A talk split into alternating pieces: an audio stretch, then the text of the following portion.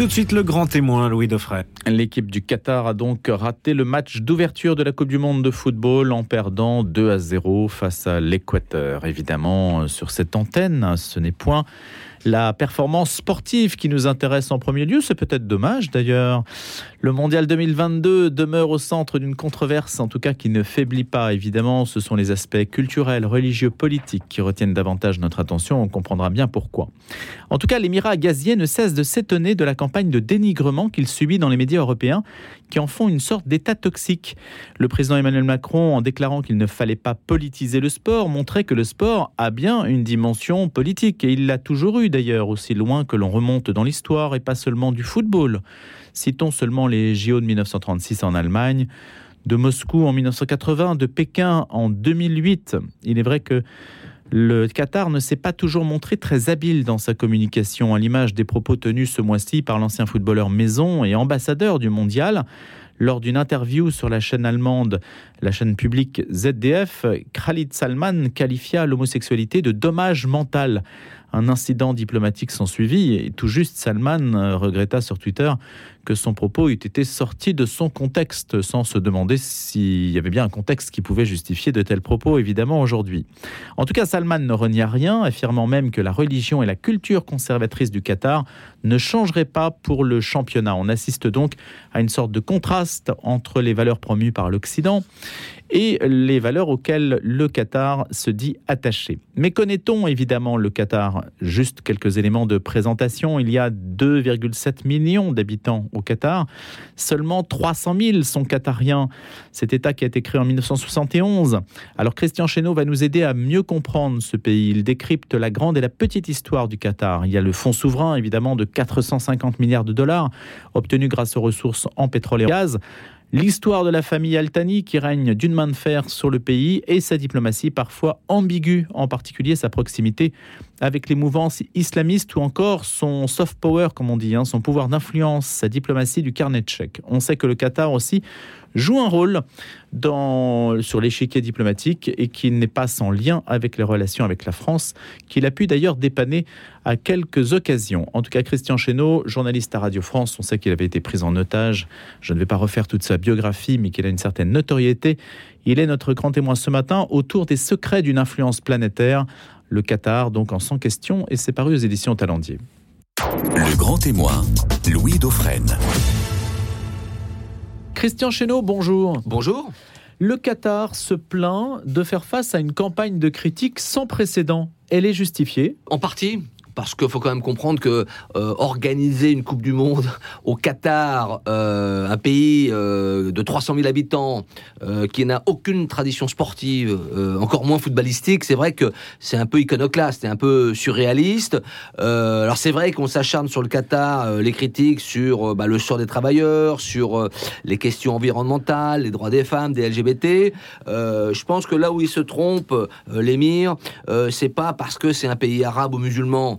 Euh, encore une fois, je pense que le, la vraie question, c'est cette Coupe du Monde, elle a été euh, accordée dans des conditions euh, assez, assez bizarres, hein, pour ne pas dire plus. Et donc, c'est-à-dire, on a soudoyé quelques voix complaisantes. Oh, bah, il y a des gros soupçons de, de corruption, hein, pour parler clair. Hein, mais à la limite, il n'y a pas que le Qatar. Les, Français ont voté favorablement. oui, surtout que ce qui est assez, assez drôle d'ailleurs, c'est que Michel Platini, avant, avant la, enfin, la, la décision de la FIFA de donner la Coupe du Monde au Qatar disait que c'est une candidature loufoque. Hein, et puis juste après, ben, ils votent pour le Qatar. Euh, donc voilà, après il y a des interrogations. Il n'y a pas eu ce qu'on appelle de smoking gun, c'est-à-dire la preuve ultime, vraiment euh, la, corruption qu'on aurait pris la main dans le sac. Mais c'est vrai qu'on sait qu'il y a eu ce qu'on appelle du lobbying, hein, les Anglais sont forts là-dedans, et qu'il y a eu beaucoup d'argent qui a été échangé.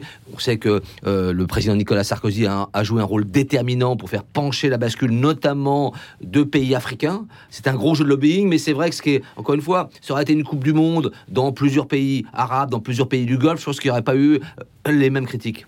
Juste une question, Christian Chenot, des déontologies par rapport à ce qu'on vient de dire. Quand on cite le nom comme ça d'un joueur de foot aussi renommé que Michel Platini et qu'on le soupçonne, est-ce qu'on doit apporter nécessairement la preuve de ce qu'on avance ou est-ce qu'on peut dire simplement ainsi que vous le faites, on peut imaginer que, etc. Est-ce que ce n'est pas déjà un peu aller au-delà d'une forme de bonne réputation à maintenir? Bah, le problème, c'est que dans ce genre d'affaires, c'est très difficile de prouver euh, la corruption, hein, parce que souvent, euh, ça peut être des valises de billets. euh, donc ça. euh, Il a pu changer d'avis comme ça Il a pu euh, être convaincu par oui, quelqu'un oui, d'autre C'est ce qu'il dit. Il dit Mmh, euh, Moi, j'étais convaincu, finalement, euh, voilà. Euh, sauf que euh, vous- aviez en face des très grosses candidatures, comme c'est des États-Unis, euh, il y avait une ou, ou d'autres, qui vraiment étaient des dossiers sérieux. Je rappelle quand même que pour cette Coupe du Monde, encore une fois, le, le Qatar n'avait aucun stade. Aucune infrastructure, euh, et donc normalement on prend en compte ce genre de, de considération. Donc il y a quand même, encore une fois, une interrogation, c'est surprenant, c'est pas la première fois. Pour la Russie, euh, il y a eu aussi des manipulations, pour les, les Jeux Olympiques en Chine, enfin voilà. Mais c'est vrai que ce qui, ce qui est étrange avec le Qatar, c'est qu'encore une fois, ils ont, eux, je veux dire, le sport, ils connaissent pas, quoi. Donc c'est vrai que c'est un peu bizarre, même pour promouvoir le football dans le monde arabe. On aurait pu choisir le Maroc, on aurait pu choisir l'Égypte, on aurait pu choisir une coupe du Golfe avec euh, le Koweït, Bahreïn. euh, Mutualiser. mutualiser un petit peu. Là, c'est vrai que c'est un petit peu la, la disproportion entre la taille de ce pays. C'est comme si on donnait la Coupe du Monde au Liechtenstein euh, en- Europe. On dirait oui, pourquoi pas. Ça s'est joué entre Nicolas Sarkozy et puis euh, évidemment donc l'émir du Qatar avec une, tractation sur euh, des avions, les avions qui ont été livrés au Qatar en échange aussi. Il y a tout eu un paquet en quelque sorte. Oui, c'est-à-dire qu'il faut bien comprendre et qu'il y a eu une lune de miel entre Nicolas Sarkozy et le Qatar. Entre, à l'époque, c'était le cher Hamad, qui est le père de l'émir actuel, et puis Hamed Ben Jassem, qui était le, le Premier ministre. Et à l'époque, faut se souvenir, en 2007-2008, euh, crise économique, financière, euh, les économies européennes et françaises sont plombées. Et là, euh, Nicolas Sarkozy découvre un petit pays euh, qui est nouveau, hein, on- personne ne connaît, hein, le Qatar, Euh, et puis qui, est réactif. C'est le Qatar, par exemple, qui va payer les 450 millions de dollars de la rançon euh, pour faire libérer les infirmières bulgares. Donc là, il s'aperçoit que c'est bah, c'est un pays qui est actif, qui, qui, qui, est- qui est réactif, et on peut compter sur lui. Et il, s'aperçoit que, bah, avec ce pays, eh ben, on peut faire des, entre guillemets, des affaires. En tout cas, on peut nouer des liens très, très profonds, très denses. Et donc, c'est pour ça qu'il va s'embarquer sur cette lune de miel euh, franco-qatarienne, avec parfois des excès. Des avions, des entreprises de BTP ont profité de la Coupe du Monde? Bien sûr, la France bénéficie aussi beaucoup du Qatar. On a 25 milliards euh, d'investissements euh, en France, mais les Français, les grandes entreprises françaises ont bénéficié. Vinci, euh, Veolia, euh, la RATP. euh, on a construit quand même beaucoup de choses. Le tramway, le métro, toutes les grandes enseignes de luxe françaises sont à Doha. Donc il y a quand même un partenariat. C'est vrai que parfois il est un peu déséquilibré parce que le Qatar, on va peut-être y revenir, est immensément riche. Et c'est vrai que parfois on a l'impression d'une d'une relation un petit peu, je dirais malsaine, je dirais un petit peu polluée par l'argent. Parce qu'au Qatar, l'argent est roi. Il n'y a pas d'ONG qui se soit, à ma connaissance, mobilisée tellement sur la question de ces investissements euh, français au Qatar ou étrangers au Qatar. On n'a pas l'équivalent de ce qu'il y a pu avoir, par exemple, pour les JO de Pékin sur la question tibétaine. Non, alors euh, entre le- les Ouïghours, euh, la répression des Ouïghours et, le Qatar, euh, c'est vrai qu'il y a quand même pas, pas grand-chose à voir. hein. Euh, encore une fois, le Qatar n'est pas un État paria. Euh, certes, les droits de l'homme sont pas au centre euh, de la politique du Qatar, mais sur ces questions, que ce soit les droits de la femme, LGBT, environnement, euh, la Coupe du Monde a été attribuée en 2010. Et Certes, c'était des, questions importantes à l'époque, mais peut-être pas aussi importantes qu'aujourd'hui. Moi, j'ai l'impression que 12 ans après, il y a eu une forme de radicalisation ou de d'émergence de ces questions de, de façon plus visible, euh, plus dynamique, et que le Qatar, en 2010, euh, il n'avait pas forcément tout prévu euh, ça. Donc, donc aujourd'hui, il est un, un peu On lui pris- fait un mauvais procès alors. un petit peu. Ah bah moi je pense un petit peu. Moi je, je pense qu'il y a aussi un peu de mauvaise foi, euh, notamment sur l'environnement. Il faut savoir que les fameux stades climatisés, en fait, il va faire 25 degrés, donc ils seront pas climatisés. Et en plus, l'électricité sera de l'électricité solaire, donc de l'é- de l'énergie verte. Je rappelle quand même qu'en Europe et notamment en France, on comment dire, on, on chauffe les pelouses l'hiver. Donc c'est pas très non plus euh, écologique. Donc voilà, je pense que moi, ce que je trouve intéressant de ce- dans ce dossier, c'est que le Qatar, c'est un peu le miroir de nos fantasmes. Euh, C'est-à-dire que un petit pays que personne connaissait, des Arabes, des musulmans wahhabites, immensément riches, et donc euh, nous, on est là, euh, un peu en déclin. Alors, on va organiser les JO de 2024, mais je pense qu'il y a un jeu de miroir assez intéressant sur le nouveau monde, hein, cette mondialisation, et je pense que le Qatar, c'est un peu un laboratoire de la mondialisation, presque sa quintessence d'une petite cité monde qui rayonne sur justement la planète entière. Christian Chesneau, il y a une rivalité, puisqu'on parlait justement, on avait soumis l'idée d'une mutualisation, pourquoi pas une Coupe du Monde de la péninsule arabique. Si elle n'a pas lieu, c'est aussi peut-être parce que ces pays sont rivaux les uns avec les autres, qu'ils entretiennent quand même une forme de concurrence qui peut être aussi, après tout, féconde aussi entre eux, non? Enfin, c'est fécond, euh, ça peut être dangereux, parce que les voisins ont quand même imposé un embargo, un blocus pendant 4 ans au Qatar entre 2017 et 2021. Le Qatar n'était pas forcément très content. Le côté positif, c'est que ça les a... Euh, euh, obligés à, créer, par exemple, une petite industrie euh, agroalimentaire, à diversifier les voies de, commerce avec la Turquie, avec l'Iran, voilà. Bref, à être un peu autonome et, ça a été presque, j'allais dire, pour l'émir, le jeune, parce qu'il est jeune, hein, il a 42 ans, le jeune émir Tamim, presque un crash test, c'est-à-dire le baptême du feu du grand bain international. Il a résisté, il a fait front, donc le, Qatar est sorti vainqueur. Mais pour revenir à, cette rivalité, oui, il y a une vraie rivalité, et maintenant, on le voit bien dans le sport. C'est-à-dire que vous avez trois pôles, euh, le Qatar, les Émirats, l'Arabie, et tous les grands événements sportifs maintenant vont passer par ces trois pays. Du tennis, de la Formule 1, du golf, on parle même de Jeux olympiques d'hiver en Arabie saoudite. Il y a une vraie compétition, il faut savoir que ce sont des sociétés traditionnelles, des sociétés bédouines, des familles euh, au pouvoir depuis le 19e siècle, hein, toutes ces familles, les El Thani, les Maktoum, les Nahyan les, euh, et les Saouds. Et ils se disent aussi, le sport, entre guillemets, c'est la nouvelle religion justement, on va pas nous parler du wahhabisme, etc. Donc, euh, le sport, ça rassemble. Et c'est le, oui, c'est la religion la plus euh, consensuelle au monde. C'est fédérateur. C'est fédérateur. Donc, à partir de là, ils se disent, nous, dans notre soft power, ce qu'on appelle le pouvoir d'influence, eh bien, on va miser sur ce levier. Christian Chesneau, comment avez-vous pu mener cette enquête? Est-ce que le Qatar ouvre facilement euh, ses portes? Non, le Qatar n'ouvre pas facilement ses portes. En tout cas, il les a refermées, notamment depuis 2017. Euh, Avant 2017, le, le blocus, on pouvait aller facilement en tant que journaliste euh, à Doha, on arrivait à l'aéroport, on nous mettait un tampon, on passait et personne ne demandait rien. Depuis 2017, euh, c'est très compliqué. Il faut passer par des agences à Paris. Moi-même, moi, je suis interdit d'aller sur place. Mais bon, euh, ce qui est intéressant avec le Qatar, c'est que vous avez parfois plus d'informations à Genève, Paris et Londres qu'au Qatar, parce que les gens ne parlent pas. Il faut savoir que là-bas, c'est quand même un État policier. Hein, tout est surveillé, contrôlé, l'internet, les téléphones, et que si vous, êtes un peu critique et si vous travaillez sur place. Hein, euh, que, vous soyez un, un Népalais à 250 dollars par mois ou un, Français à, à, 10 000 euros par mois, euh, vous reprenez l'avion 48 heures après, si vous avez fait une, une, une bévue ou si vous parlez. Donc euh, voilà, donc il y a quand même une chape de plomb. moi, ça fait plus de 15 ans, 20 ans que je, suis ce pays, donc voilà, j'ai beaucoup de sources, donc ça permet de, produire ce, type de, de, bouquin en réactualisant évidemment les sources. Pourquoi êtes-vous interdit eh ben Parce qu'avec mon collègue Georges Bruno, Bruno, on a commis du Figaro, on a commis quelques, quelques livres qui n'ont pas beaucoup plu, notamment le dernier qui s'appelle Qatar Papers, euh, qui était euh, finalement, on avait révélé euh, le soft power religieux, presque du prosélytisme du Qatar en Europe et en France particulièrement. 30 hein. millions d'euros, 22 projets, des mosquées, des associations, des circuits financiers assez opaques, pas forcément secret, hein, mais ou clandestin, mais quand même une discrétion. Et là, c'est là qu'on revient un petit peu cette zone grise. Finalement, la journal du Qatar, oui, ok, vous achetez l'hôtel Peninsula, vous rachetez le PNG, vous avez 3% au total c'est le business euh, normal. Mais quand vous commencez à toucher à la religion, euh, à entrer, j'allais dire presque dans l'intimité sociale d'un pays comme la France, mais pas que la France, hein, euh, la Suisse, l'Italie, l'Espagne, etc. Bah là, on se pose des questions.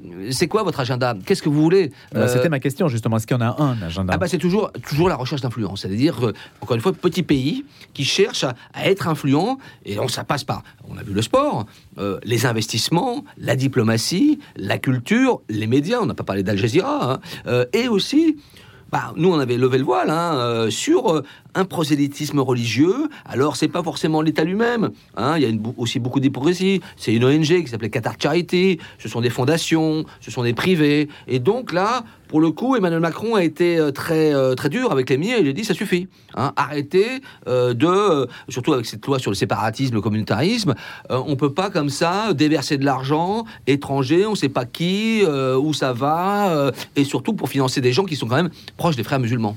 Donc on a un retour sur les activités du Qatar. Est-ce qu'il doit se justifier de l'investissement, des placements qu'il fait via des fondations ou via des associations? Est-ce que ah, depuis le, coup de semonce d'Emmanuel Macron, ça a changé? Ah ben normalement, euh, tout argent étranger doit être tracé hein, maintenant. Hein. C'est-à-dire qu'il y a une traçabilité. Euh, le Qatar a mis à le pied hein, depuis, parce qu'il a été, on lui a tapé sur les doigts, hein, euh, parce qu'il y a un moment donné, euh, euh, Emmanuel Macron n'était pas du tout content. Il l'a fait savoir à l'émir. Il reste encore quelques résidus. Monsieur Nunez, qui est, le- qui est le, qui est le patron de euh, le, le renseignement qui était à l'Élysée, Oui. qui avait, il y avait encore quelques, une quinzaine d'associations. Voilà, il faut surveiller. Le Qatar, encore une fois, c'est pas un État paria, c'est pas un État, voilà, voyou. L'argent, c'est pas l'argent de la drogue, c'est du gaz. Mais comme ils en ont énormément et qu'ils ont un agenda parfois qui, qui ne correspond pas au nôtre, hein, euh, eh ben faut surveiller, il faut être vigilant. Est-ce que en retour, le Qatar rend des services à la diplomatie française? Énormément. Hein, on l'a vu en Libye. En Libye, euh, la caution arabe, il y avait aussi des Émirats, mais le Qatar a joué un, un rôle important dans des médiations. Hein, des médiations au, Liban euh, entre euh, euh, frères palestiniens, les talibans on en a parlé, c'est-à-dire alors c'est pas eux qui étaient proches des talibans, c'est que les Américains leur ont demandé d'ouvrir un bureau de représentation des talibans chez eux, donc ça a permis un canal de communication. Au moment de la crise de Kaboul l'année dernière, eh le Qatar a mis en place un pont aérien qui a permis de rapatrier nos ressortissants plus des Afghans. Ils ont joué un rôle dans l'accord sur le Tchad. hein. il y a eu un accord qui est fragile, hein, qui est voilà, euh, sur la réconciliation intertchadienne. Donc voilà, c'est des gens qui parlent à tout le monde, ce qui n'est pas forcément notre cas. On, a le cas du Hamas, c'est-à-dire que c'est la cour de trans- transmission du Hamas, c'est-à-dire qu'ils ils parlent au Hamas. Nous, euh, on ne parle pas forcément au Hamas. Donc c'est commode quand vous voulez faire passer les messages de passer par le Qatar. C'est la diplomatie qui à se rendre indispensable, en fait. Il y a aussi une zone d'ombre. Vous parlez aux, affreux, voire aux très méchants, les gens d'Al-Qaïda, les djihadistes. Et on l'a vu en Syrie, euh, sur les rançons, en Libye, où ils ont financé quand même des gens pas très recommandables, hein, des gens, des anciens d'Al-Qaïda, au Mali, où ils ont joué un rôle trouble. C'est-à-dire qu'il faut comprendre que c'est un pays qui est, euh, qui est très opportuniste, enfin en tout cas la famille royale, ceux qui sont aux commandes du Qatar, des gens très opportunistes, très réactifs, et effectivement qui, est- qui aiment bien placer leurs jeux dans tous les paniers, euh, pour être encore une fois au centre du jeu, et qui c'est eux qui vont tirer les ficelles. Et j'allais dire encore plus aujourd'hui, avec cette guerre en Ukraine et l'explosion des prix du gaz et du pétrole, vous avez un pays bah, qui est euh, au centre du jeu. C'est-à-dire que maintenant tout le monde fait la queue au palais euh, royal de Doha pour avoir un entretien avec euh, l'émir pour négocier des contrats de gaz. Donc là, le Qatar est encore plus, euh, dire, euh, utile, important, et donc pour eux, bah, c'est une situation favorable, enviable, parce que ils peuvent choisir avec qui ils traitent et ils se rendent incontournables. Est-ce que la France sacrifie des alliances historiques ou des rapprochements culturels implicites sur l'autel justement énergétique Par exemple, l'Azerbaïdjan par rapport à l'Arménie, on a tendance aujourd'hui à acheter à l'Azerbaïdjan et, à laisser tomber l'Arménie. Est-ce que ça, c'est quelque chose qui, représente un virage dans la politique française Alors, sur l'énergie, non, parce que euh, le Qatar est un, petit euh, fournisseur de gaz. Ce n'est pas nos, fournisseurs principaux. Il faut savoir que Total est un partenaire historique. Total Energy est un pa- partenaire historique du Qatar. Et donc, ils sont d'ailleurs, ils viennent de remporter un énorme contrat pour euh, me- mettre en exploitation encore plus le fameux champ, euh, le Northfield, au- euh, dans les, les eaux euh, du Golfe Persique. Donc, il y a une collaboration très proche.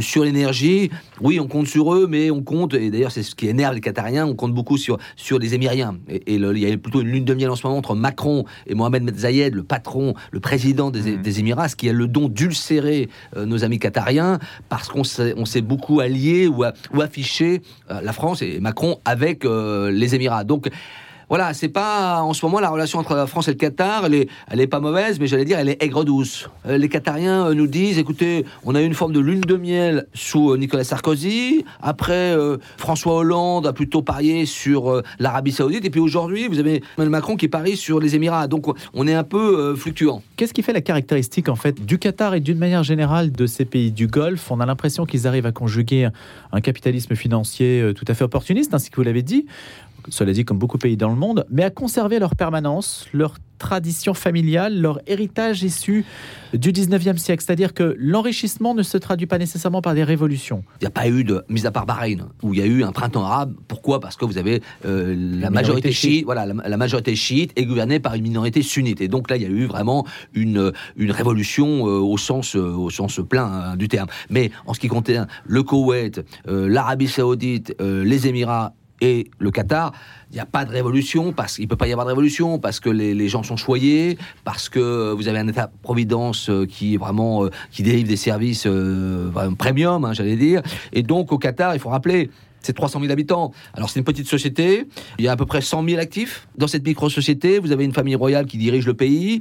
Et je pense qu'ils ont un enjeu presque civilisationnel parce que ce, euh, cette fulgurance du Qatar, encore une fois, qui est sortie du sable en, 20 ans, ça a provoqué aussi un choc culturel parce que euh, la mondialisation, euh, ils se posent des questions aussi sur leur identité, c'est-à-dire la langue arabe. les jeunes maintenant parlent de plus en plus l'anglais, ils sont connectés sur Internet, etc. Donc il y a aussi un sentiment, quand on parlait aux Qatariens, tous les il y a un peu une perte d'identité. Euh, c'est assez euh, paradoxal, mais ils sentent que ben, le, bédouin traditionnel, euh, avec ses valeurs, etc., est un petit peu submergé par cet argent roi, par cette consommation. Il faut savoir, par exemple, que le, régime alimentaire a complètement changé au Qatar à cause de cette richesse. C'est-à-dire que avant l'explosion du gaz, vous aviez un, régime alimentaire basé sur le riz, le poulet, un peu de poisson et les dattes. Aujourd'hui, le Qatar, vous avez une obésité maladive qui touche 30% de la population. C'est-à-dire le niveau des États-Unis. Hein des problèmes de diabète énormes. Donc c'est aussi un choc culturel. Hein. Il ne faut pas le sous-estimer. Ce sont des sociétés qui ont longtemps été, euh, j'allais dire, qui ont vécu à l'ombre un peu de toute, la mondialisation, de tous les grands mouvements. Les journalistes ne pouvaient pas euh, aller sur place, donc étaient un peu, ils vivaient un peu entre eux. Et puis là, depuis 15-20 ans, ça concerne le Qatar, mais aussi l'Arabie Saoudite, une espèce d'ouverture, mais au forceps, presque violente. Et, c'est vrai que pour les gens, ils sont un peu déboussolés. D'ailleurs, euh, vous demandez aux Qatariens, ils voulaient pas la Coupe du Monde. Hein. Euh, pour eux, c'est quoi hein? Euh, C'est des, embouteillages, c'est de la pollution, c'est des étrangers qui vont venir, qui seront, qui vont boire de l'alcool. Donc eux, ils n'étaient pas, si ils étaient pas, étaient pas contents, ils sont pas contents. Donc voilà, donc c'est pour ça, c'est c'est assez complexe ces réalités locales parce que vous avez des sociétés très très traditionnelles qui sont maintenant à la pointe de la mondialisation. Merci Christian Chesneau de nous avoir initié à cette euh, complexité de la Coupe du Monde au Qatar. Je rappelle que vous êtes grand reporter à la rédaction internationale de Radio France, spécialiste du Moyen-Orient. Vous aviez coécrit avec Georges Malbruno, journaliste au Figaro, huit ouvrages d'enquête euh, à succès, dont euh, Qatar, on se souvient, Qatar, les secrets du coffre-fort, Nos très chers émirs, Qatar Papers, et donc aujourd'hui, les secrets d'une influence planétaire en 100 questions aux éditions Talendier. Alors évidemment, il y a l'aspect, on n'a pas le temps d'en parler non plus, mais j'en dis quand même un petit mot parce que les Bleus vont entrer en scène demain hein, face à l'Australie, demain mardi à, 20h. Ils savent qu'un faux départ en Coupe du Monde peut faire mal, d'autant plus qu'ils sont l'équipe à battre, estime Hugo. Hugo Loris, c'est le gardien de but des Bleus et c'est le capitaine des Bleus. On sait à quel point c'est important de bien débuter une compétition. On fera de notre mieux pour proposer notre meilleur football. C'est ce qu'a dit Olivier Giroud de son côté depuis Doha. On peut se rappeler qu'en 2002, c'était donc il y a 20 ans, l'équipe de France rencontrait le Sénégal et elle était battue 1-0 face au Sénégal. C'était le prélude d'une campagne tout à fait catastrophique, achevée dès le premier tour à la dernière place et sans la moindre victoire. Donc on regardera de près si la chose se reproduit ou pas face à l'Australie. Les Australiens, eux, y croient. Et puis on regardera également, en écho à la discussion que nous avions avec Christian Chesneau, quel brassard portera Hugo Loris demain, parce que vous savez qu'Hugo Loris a refusé de porter le brassard multicolore et il s'en est expliqué. Et puis qu'il y a une rivalité sur cette question des brassards colorés, symboliques. La FIFA en propose sur des causes mondiales comme l'environnement ou les droits humains et l'Allemagne ou le Danemark en proposait sur la question euh, des droits LGBT. Donc on verra ce qu'il en est précisément demain. Rendez-vous à 20h.